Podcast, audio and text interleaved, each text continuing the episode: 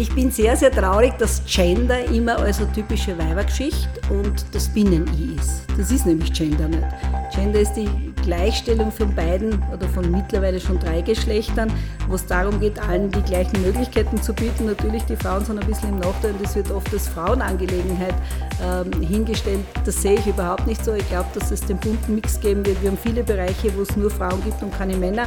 Da muss man auch gendern in eine andere Richtung. Aber gendern ist nicht das Binnen-I. Stimmrecht der Podcast der Steirischen Volkspartei. Stimmrecht bedeutet, wählen zu dürfen. Stimmrecht bedeutet aber ebenso, nicht nur zu reden, sondern auch etwas sagen zu wollen. Hören Sie rein und hören Sie zu. Wir bringen Ihnen die Politik und ihre Menschen näher.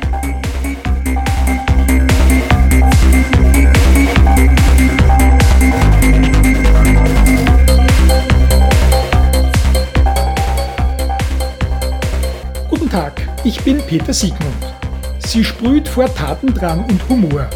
Die gebürtige Burgenländerin, Landtagspräsidentin und STVP-Frauensprecherin Manuela Kohm erzählt, wie sie von der Landpomeranze zum Stadtfräulein wurde, warum ein Kinderspielplatz Basis für ihre politische Karriere war und welchen Rat sie aufgrund eigener Versäumnisse der Jugend gibt. Außerdem spricht sie darüber, was sie von Töchtern in der Bundeshymne hält wie sie die Einkommensschere sieht und was derzeit ihr wichtigstes landespolitisches Thema darstellt. Darüber hinaus sagt sie hier, was sie in puncto Frauenthemen richtig grantig machen kann und warum sie die Corona-Situation auch als großes Abenteuer empfindet.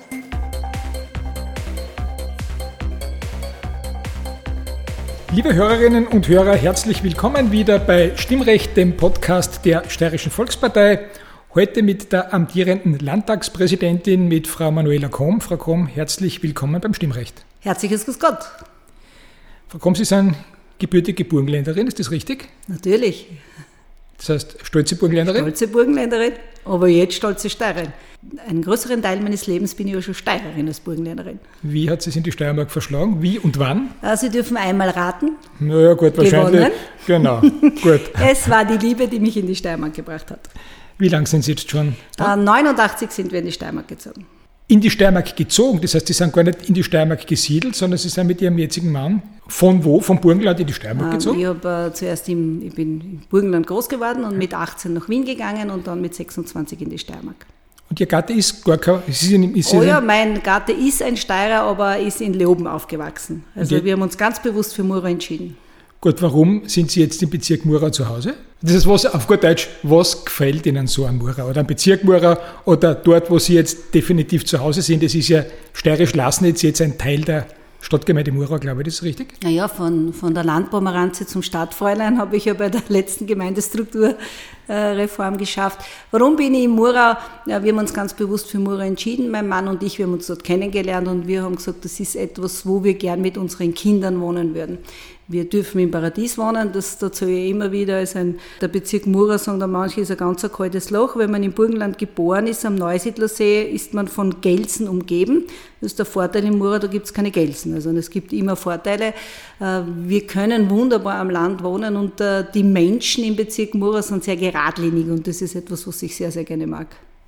Sie waren auch lange in der Gemeindepolitik. In Ihrer damaligen Heimatgemeinde Lassnitz tätig. Sie haben gesagt, jetzt zum Stadtfräulein mutiert durch die Gemeindestrukturreform.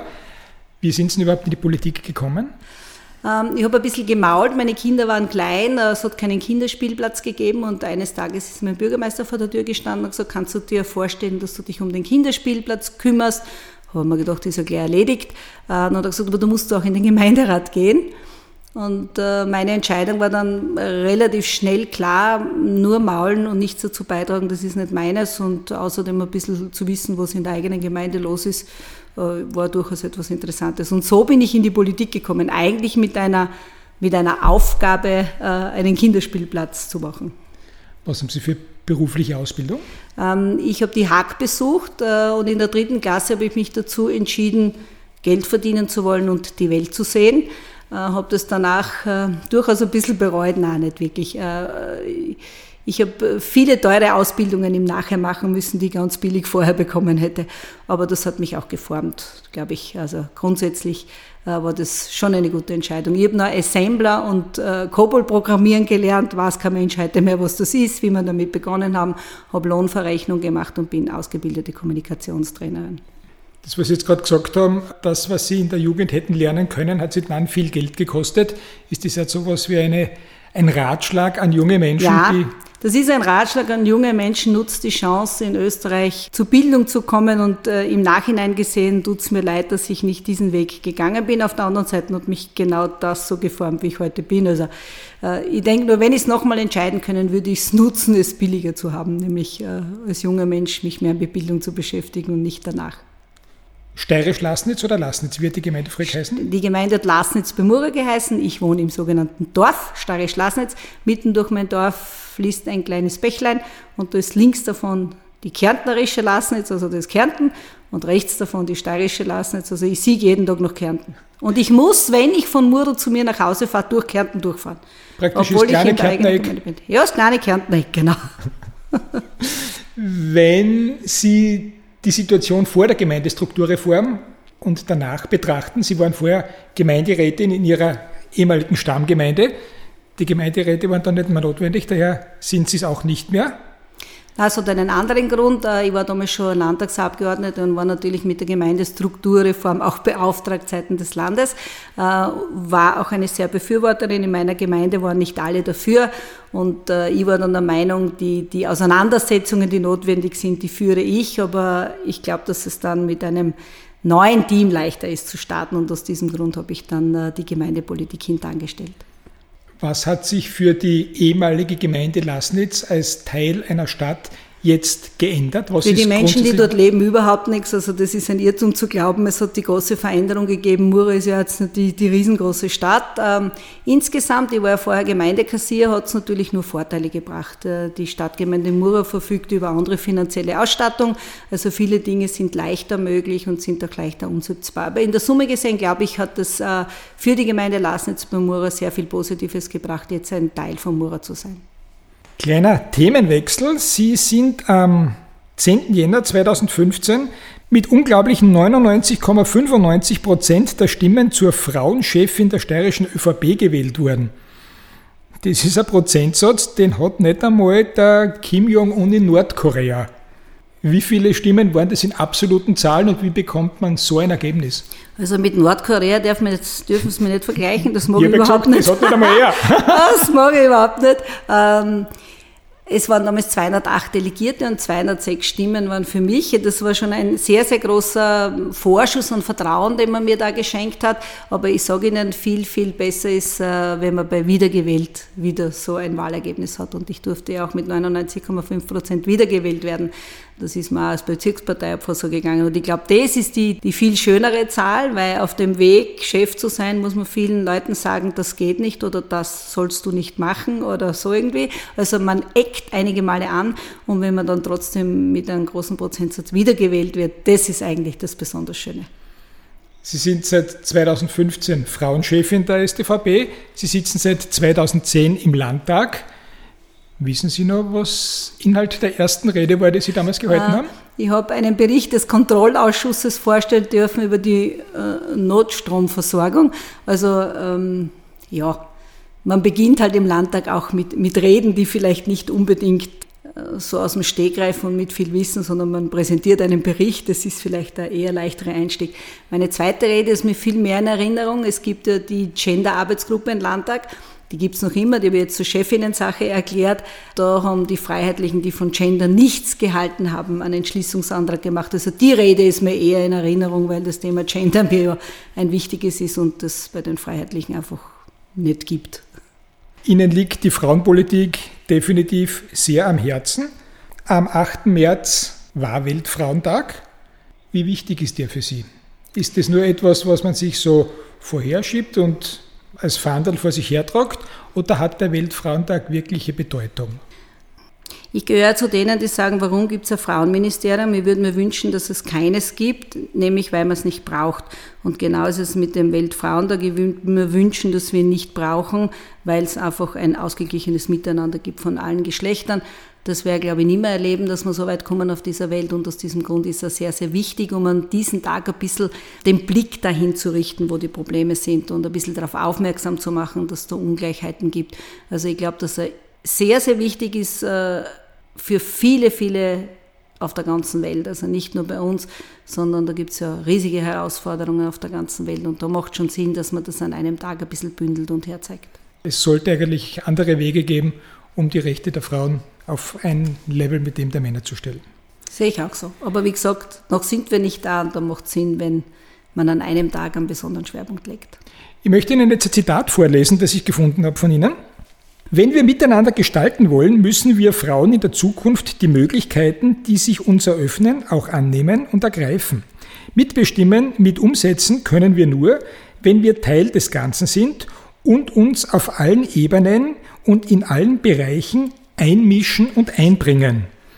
Da ist mir ein Wort aufgefallen, das Wort einmischen. Das hat ja ein bisschen einen negativen Beigeschmack. Haben Sie das bewusst provokant gewählt? Ja, das nehme ich sehr provokant. Ich sage Ihnen auch warum, weil sonst ist es so, es mischt sich wer ein, wo sich nicht auskennt. Also das wird sehr wohl äh, sehr oft dann so mit Einmischen auch gesehen. Und äh, wenn man sich äh, vor allem in der Politik anschaut, wo man Frauen einsetzt, dann ist es im Bildungsbereich und im Sozialbereich. Im Verkehr haben wir eigentlich nichts mitzureden. Also ich habe einen Führerschein und ein Auto. Ich glaube, der Verkehr betrifft mich genauso wie alle anderen Autofahrer. Also darf ich da schon mitreden. Und so ist es in allen Bereichen des Lebens, weil die Frauen die gleichen Herausforderungen haben, manchmal ein bisschen mehr, aber überall mitreden dürfen und sich damit auch einmischen, ganz provokant einmischen, mitreden, wo man eigentlich ähm, manche, und ich sage das bewusst manche, uns äh, das nicht zutrauen, dass wir dort auch eine Meinung haben und da auch mitgestalten können. Sie sind seit zehn Jahren im Landtag. Wie sehr hat sich denn die Frauenpolitik in dieser Zeit verändert? Hat sie sich verändert? Ich glaube, dass äh, es sich verändert hat, weil sich die junge Generation verändert hat. Also ich erzähle ein Beispiel. Mein Papa hat immer zu mir gesagt, dass er, wäre nie im Leben, wie ich Baby war, mit dem Kinderwagen durch die Gegend gefahren, weil das war zum Schämen gewesen. Heute ist das total normal. Die jungen Menschen machen miteinander Freizeitgestaltung und miteinander Haushalt. Ähm, in der Pandemie sind da die Frauen wieder einen Schritt zurückgegangen, ist meine persönliche Meinung. Man äh, merkt, dass den Frauen wieder mehr die Dinge im Haushalt zugeschrieben wurden und auch in der Kinderbetreuung und, und, und. Also das ist fast ein bisschen ein Rückschritt. Aber ich glaube, insgesamt hat sich das Bild der beiden Geschlechter schon ein bisschen angenähert und besser geworden. Für mich als besondere Veränderung in der Politik ist, dass wir dank unseres Landeshauptmanns Hermann Schützenhöfer es geschafft haben, äh, tatsächlich in die Wahl zu gehen, indem die Reihung immer ein Mann und eine Frau waren. Also dass wir tatsächlich diesen wunderschönen gemeinsamen Mix zusammengebracht haben, dass das auch nach der Wahl so anerkannt wurde und dass wir tatsächlich den Frauenanteil in der Regierung und im Landtag massiv erhöhen haben können. Wie wichtig sind Ihnen solche nach außen getragenen Dinge wie zum Beispiel das Gendern oder das hochgestellte Doktorinnen und Magistre Titel schreiben oder die Töchter in der Bundeshymne. Was halten Sie von diesen Zeichen nach außen? Ich bin sehr, sehr traurig, dass Gender immer also typische Weibergeschichte und das Binnen-I ist. Das ist nämlich Gender nicht. Gender ist die Gleichstellung von beiden oder von mittlerweile schon drei Geschlechtern, wo es darum geht, allen die gleichen Möglichkeiten zu bieten. Natürlich, die Frauen sind ein bisschen im Nachteil und das wird oft als Frauenangelegenheit ähm, hingestellt. Das sehe ich überhaupt nicht so. Ich glaube, dass es den bunten Mix geben wird. Wir haben viele Bereiche, wo es nur Frauen gibt und keine Männer. Da muss man auch gendern in eine andere Richtung. Aber gendern ist nicht das Binnen-I. Und ich kann mich erinnern, meine Schwiegermutter mal hat zu mir gesagt, so ein Blödsinn, hier singen sie Töchter noch in der Bundeshymne. Ich habe dann gesagt, weißt du, ich habe einen Sohn und eine Tochter, ich spreche immer von beiden. Dann ist sie heimgegangen, am nächsten Tag ist sie gekommen und gesagt, jetzt habe ich mir das gestern überlegt, was du gesagt hast, eigentlich ist es wahr, ich habe auch eine Tochter und einen Sohn und rede über beide. Darum denke ich, darf man auch, wenn man ein Land nach außen zeigen will, und das tut man auch mit der Bundeshymne, beide nennen. Wie nennt sich die Funktion, die politische Funktion, die Sie jetzt ausüben? Ist die verfassungsmäßig irgendwo definiert? Als Landtagspräsidentin, ja. Heißt es Landtagspräsidentin oder Nein. ist äh, Mittlerweile gibt es ja beides. Es war bei der Frau Landeshauptfrau. Ich kann mich gut erinnern, da haben viele gesagt, ja, ja, sie hat ja gesagt, nennen Sie mich Landeshauptmann. Äh, die Frau Landeshauptmann hat das damals gesagt, weil in der Verfassung hat es nur einen Mann gegeben und bevor man stundenlang nur darüber gesprochen hätte, wie nennt man sie jetzt und nicht mehr über Inhalte, hat sie das einfach verkürzt, indem sie gesagt hat, nennen Sie mich mal Frau Landeshauptmann. Und mit dem Thema war ich auch konfrontiert. Also zu Beginn meiner Sitzungsführung habe ich, glaube ich, bei ganz vielen Rednern, die dann, bei uns ist es üblich im Landtag zu sagen, Frau Präsident, Herr, wer auch immer Regierer da ist. Und ich habe dann sehr oft, wenn jemand äh, begonnen hat und gesagt, Frau Präsident, in gesagt. Immer nur in. Und heute ist es vollkommen normal, äh, weil das mir nämlich wichtig ist, dass man äh, jetzt gar nicht so das Binnen-I, sondern wenn eine Frau vor einem steht, ist das eine Frau.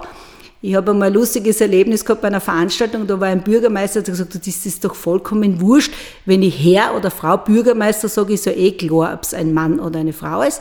Ich war dann Nächstrednerin und habe gesagt, nachdem das eh wurscht ist, freue ich mich, Herr Bürgermeisterin, dass Sie heute auch da sind. Hat er sich massiv aufgeregt, aber seitdem sagt er auch ihn zu mir. Also er hat das dann erkannt, dass das schon einen Unterschied macht. Was halten Sie von den Begriffen Frauenrechtlerin, Feministin, Emanze? Ja, Frauenrechterin wäre ich, weil das ist die Frauenrechtsbewegung und das äh, Frauenbewegung ist ja mein Thema. Die steirischen VB-Frauen sind ja aus der Frauenbewegung herausgewachsen. Die Feministin, das waren die, die mit Aktionen was gemacht haben und die Emanze ist fast ein bisschen lobwertend, aber in der Summe gesehen äh, ist das immer dasselbe. Und es gibt Situationen, da bin ich die Frauenrechtlerin und manchmal die Feministin und es gibt sicher ein paar Menschen, die mich als Emanze bezeichnen. Mir ist es wichtig, für das Thema einzutreten, dass es ein gleichwertiges Miteinander von allen gibt. Wenn man ein gleichwertiges Miteinander zwischen Männern und Frauen erreichen würde oder erreichen wollte, wäre wohl der gleiche Lohn für gleiche Arbeit das, was an erster Stelle steht. Davon sind wir weit entfernt. Warum sind wir noch immer so weit entfernt und wie weit können wir uns denn da irgendwann einmal annähern? Ich glaube, man muss das Thema sehr differenziert betrachten. Äh, es wird immer davon gesprochen, wo sind die Unterschiede der Einkommen von Frauen und Männern und das wird dann immer mit gleicher Arbeit, gleicher Lohn verglichen. Ich glaube, dass das gar nicht so ist, sondern ich glaube, dass das eine Summe von Dingen sind, die dazu führen, dass die Frauen in der Summe weniger verdienen als wir Männer. Ich habe mal mit einer Chefin eines großen Industrieunternehmens gesprochen und hat sie gesagt, bei mir fangen alle gleich an. Dann habe ich gesagt, wie ist es dann? Äh, dann hat sie mich angerufen und gesagt, ich habe gerade festgestellt, bei uns im Haus ist es auch so, die, die länger da sind, verdienen die Männer mehr als die Frauen. Also es braucht ein bisschen mehr Bewusstsein von den Frauen zu sagen, ich bin gut, ich hätte gerne eine Gehaltserhöhung. Das tun wir Frauen nicht. Wir warten darauf, dass man sieht, wie gut wir sind. Männer sind da in dem Fall schneller. Äh, ich glaube auch, dass nach wie vor Frauen viele die Berufe ergreifen, die ein anderes Gehaltslevel haben.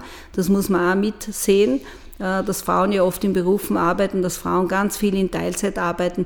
Also ich glaube, es ist eine Summe von Dingen. In Österreich, glaube ich, sind wir so weit, wenn man sagt, gleiche Arbeit, gleicher Lohn, dass wir dann noch ein bisschen was zu tun haben, aber dass das nicht so der große Unterschied ist, sondern dass es insgesamt so ist, dass Frauen sie weniger fordern trauen, was Männer tun. Da, an dem muss man massiv arbeiten. Und ich glaube auch, dass Frauen nach wie vor andere Berufe wählen in der Summe, und da gibt es ja eine Statistik, wohin gehen die Frauen nach wie vor in den Lehrberufen, als nach wie vor Friseurin und Handel. Also an dem muss man ein bisschen arbeiten, um das zu verändern, dann wird sich das auch ein wenig mehr annähern.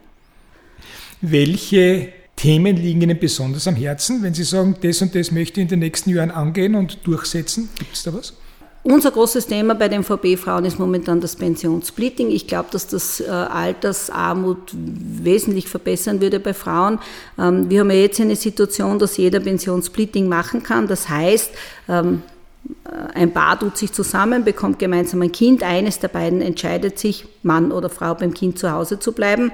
Und äh, die zweite Person von, von diesem Paar, die arbeiten geht, würde damit ihre Pension Ansprüche teilen. Da muss man aber jetzt hingehen und sagen, Grüß Gott, ich würde gern meinen Pensionsanspruch teilen. Wir hätten das gern umgekehrt, dass automatisch der Pensionsanspruch da ist und der das nicht will, muss hingehen und sagen, das will ich nicht. Es nimmt das fast jetzt niemand in Anspruch und ich glaube, das hat einen sehr einfachen Grund. Wenn man jung verliebt ist und gerade in einer Beziehung ist und ein Kind hat, wird niemand daran denken, dass das zu Ende gehen könnte, sondern man glaubt, man ist sowieso immer zusammen und wird immer gemeinsam gehen. Darum machen das die meisten nicht und stellen aber dann in der Realität fest, dass das nicht so ist. Wenn es umgekehrt ist, glaube ich auch nicht, dass äh, wenn wir zwei jetzt ein Kind kriegen hätten und die jetzt sagen, also mach mal, steigst du jetzt aus aus dem Pensionssplitting, ich glaube auch nicht, dass wir das tun würden. Also ich glaube, dass das für die Frauen eine gute Verbesserung wäre. Woran wir massiv arbeiten müssen, und das habe ich vorher schon gesagt, ist das, äh, den Zugang zu Berufen zu verändern. Im Moment versuchen wir Frauen sehr in technische Berufe zu bringen, weil man da angeblich mehr verdient. Ich glaube, wir müssten anfangen, den anderen Weg zu gehen, mehr Männer in sogenannte weibliche Berufe zu bringen, weil das dann auch ähm, das Standing eines Berufs verändert. Da werde ich oft belächelt. Ich nenne ein Beispiel, es hat immer die Krankenschwester gegeben. Dann hat es Männer gegeben, die diesen Beruf ergriffen haben. Es hat nie einen kranken Bruder gegeben. Sofort einen diplomierten Krankenpfleger. Und ich glaube, dass das in der Sprache was verändert, dass das auch im Zugang etwas verändert. Also ich glaube, das müssen wir von beiden Seiten angehen, dass es egal ist. Es gibt keinen typischen Frauen- und keinen typischen Männerberuf. Ihre Tochter übt welchen Beruf aus? Psychologin. Das heißt, das ist ein weder typisch weiblicher noch typisch männlicher Beruf, oder? Das würde ich nicht behaupten, dass wenn man sich anschaut, wer Psychologe ist, ist ein typisch weiblicher Beruf. Ich glaube, dass es mehr weibliche Psychologen gibt als männlich. Glaube ich. Ich habe mich noch nie damit beschäftigt, weil ich glaube, es ist wurscht. Ich glaube auch, dass es wurscht ist. Ja. Mir ging es jetzt nur darum, ob Sie. Ich kenne jetzt mehr, ich kenne jetzt mehr Psychologinnen als Psychologen, um ehrlich zu sein. Aber vielleicht kenne nur ich mehr Frauen als Männer. Na, wurscht ist auch. Ja, wurscht ist auch. Genau so ist es. Wurscht ist auch. Wissen Sie eigentlich, wie es in der ÖVP, in der Bürgermeisterpartei in der Steiermark ausschaut? Wie viele VB-Bürgermeister sind denn weiblich? Ich habe es nicht gefunden, muss ich sagen. Ich weiß nur, dass vor der letzten Wahl steiermarkweit ganze 6% der Bürgermeister weiblich waren. Erstens, wie schaut es in der ÖVP aus? Und zweitens, warum ist diese Quote nicht höher? Meine provokante Frage, gibt es nicht mehr Frauen, die sich das zutrauen? Ihre Frage ist provokant, aber hat durchaus ihre Berechtigung. Wir haben im Moment 201 ÖVP-Bürgermeister und davon 15 Bürgermeisterinnen. Viel zu wenig. Viel zu wenig. 7 Prozent? Ja, aber immerhin. Nicht? Also wir haben 15 Bürgermeisterinnen, das was mich so besonders freut. Äh, ich kenne ja alle 15 und wenn man sich Feedbacks einholt, dann machen die das sehr gut. Das äh, macht mich positiv. Ja, die Frauen trauen sich nicht zu. Äh, kann ich das denn überhaupt? Und die große Verantwortung. Für mich gibt es da, und ich erzähle das bei den Frauen immer wieder, Walter Klasnik hat einmal zu mir gesagt, wenn dich jemand fragt, ob du das machen willst, dann traut diese Person dir das zu, sonst würde er dich nicht fragen. Und wenn das wer anderer zutraut, so ist das völlig selber auch zutrauen. Da müssen wir Frauen noch ein bisschen daran arbeiten. Also wir haben sicher viele Frauen, die sich nicht zutrauen. Und dazu kommt, es gibt ja eine Studie in Deutschland, Thomas folgt Thomas. Wir haben jetzt ähm, einen sehr männlich strukturierten Gemeinderat nach wie vor. Und ein guter Bürgermeister, der aufhört, hätte natürlich gern, dass das so, wie er es gegangen ist, weitergemacht wird und der sucht einen Nachfolger, der ihm ähnlich ist. Mit Sicherheit liegt es an den Frauen. Erstens werden sie weniger gefragt wie Männer und zweitens sind sie diejenigen, die das dreimal in Frage stellen, ob sie das können. An dem müssen wir arbeiten. Da kann nur mit Walter Gasnick sprechen. Wenn die wer fragt, traut er das zu, dann bitte selber auch. Sie haben nicht einmal ansatzweise daran gedacht, Nein zu sagen, als man Sie gefragt hat? Als man mich gefragt hat, na, bei mir war der Kinderspielplatz wichtig, also ich gestehe, ich habe es ja an der Sache aufgehängt und ich habe mir immer gedacht, nur maulen geht nicht, also wenn man mault, muss man es auch umsetzen.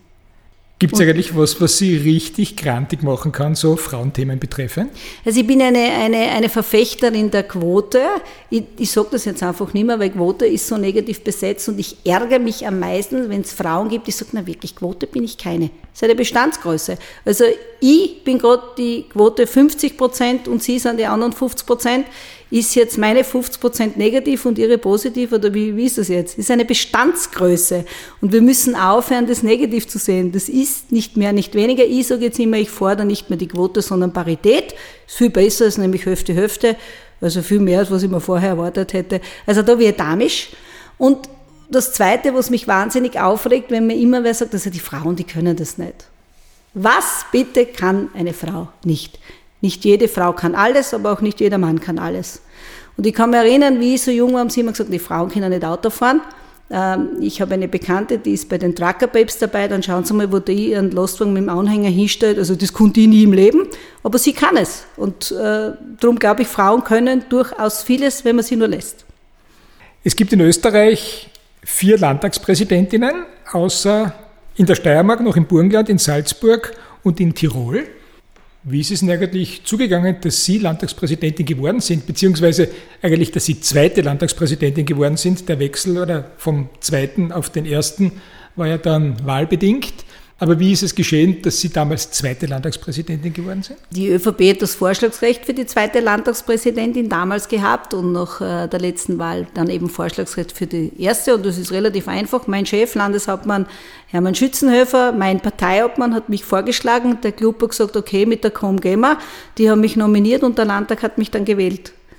Wo liegen die Aufgaben einer Landtagspräsidentin? Die sind ganz, ganz vielfältig. Ähm, ich habe Personal- und Finanzhoheit im Haus. Das heißt, es ist schon ein bisschen Aufgabe, alles unter einem Hut zu bringen. Wir bereiten alle Sitzungen vor. Jeder Antrag, der eingebracht wird, geht über mein Handy. Also ich muss jeden Antrag freigeben. Wir prüfen und schauen, ob alles passt. Wir bereiten die Sitzungen vor. Also die gibt es ganz, ganz viel im Verwaltungsbereich zu tun, dass man ein bisschen steuern muss.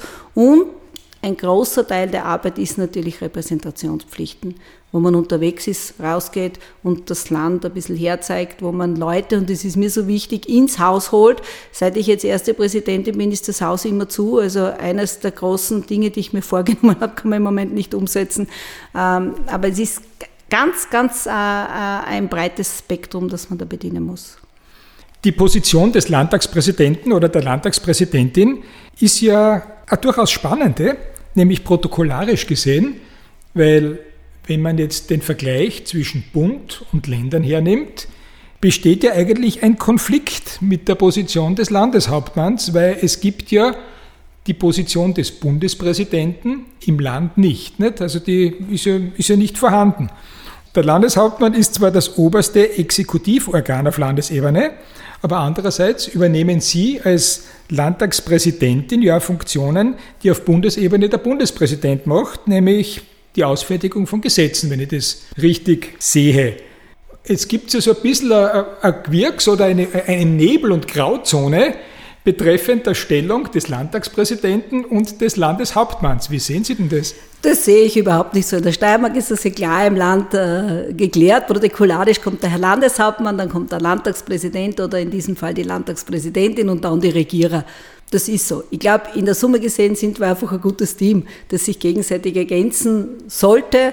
In unserem Fall tut es das auch. Äh, es gibt eine gute Abstimmung zwischen äh, dem Landtag und der Regierung und das in Form meines Chefs, des Herrn Landeshauptmanns. So sehe ich es auch. Ich sehe ihn als meinen Chef, nicht nur jetzt in der Partei, sondern auch insgesamt. Und das ist halt anders als im Bund. Mei. Ist Politik eigentlich Ihr Leben, Frau Komm?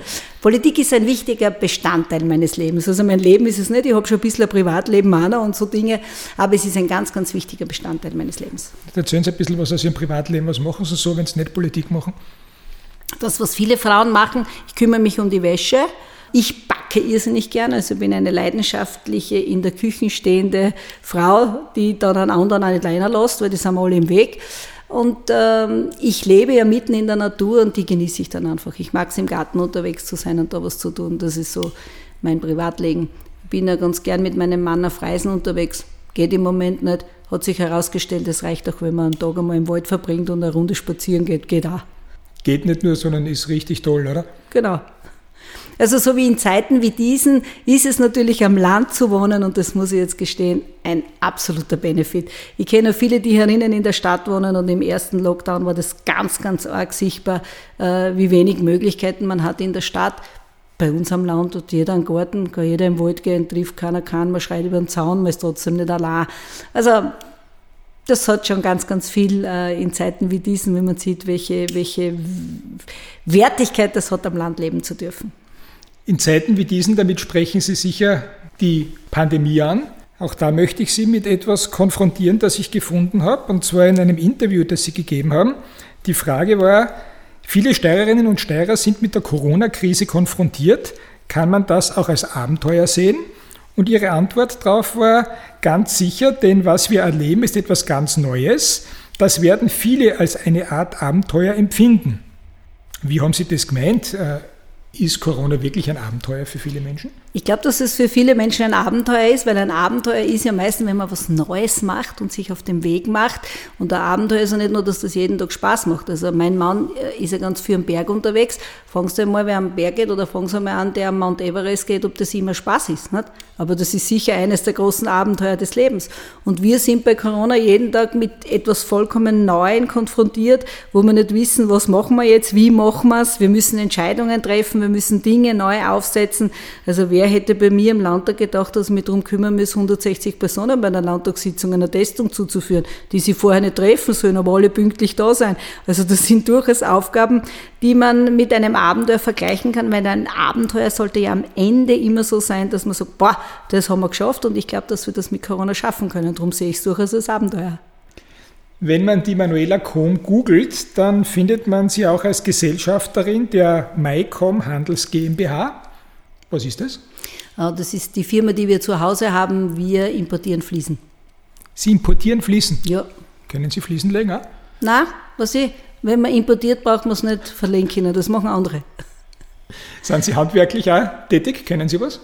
Außer Backen, Backen ist kein Handwerk, sondern so richtig, wenn man ein Haus hat, sollte man ein bisschen wo angreifen. Also ich, ich, kann einen Nagel einschlagen und ich kann so Dinge, die kann ich schon, aber ich ähm, nutze manchmal und relativ oft meinen Schwiegervater, der die Dinge hervorragend kann und man sollte Dinge, die andere gut können, denen nicht wegnehmen. Man sollte Dinge machen, die man selber gut kann. ja, genau. Ich glaube, Sie können das, was Sie machen, sehr gut. Es war ein sehr unterhaltsames Gespräch mit Ihnen. Ich bedanke mich herzlich dafür, wünsche Ihnen, dass Sie einerseits Ihre Agilität weiterhin behalten und vor allem auch Ihren Humor. Es war wirklich großer Spaß, mit Ihnen zu reden. Herzlichen Dank. Ich sage vielen Dank für das offene Gespräch. Ich mag es, wenn man mit, mit jemandem so frei von der Leber sich unterhalten kann. Ja. Dankeschön. Danke vielmals, Frau Landtagspräsidentin. Liebe Hörerinnen und Hörer, auch bei Ihnen bedanke ich mich wieder einmal für Ihr Interesse an Stimmrecht, dem Podcast der Steirischen Volkspartei und seien Sie gespannt darauf, wen wir Ihnen in der nächsten Folge präsentieren.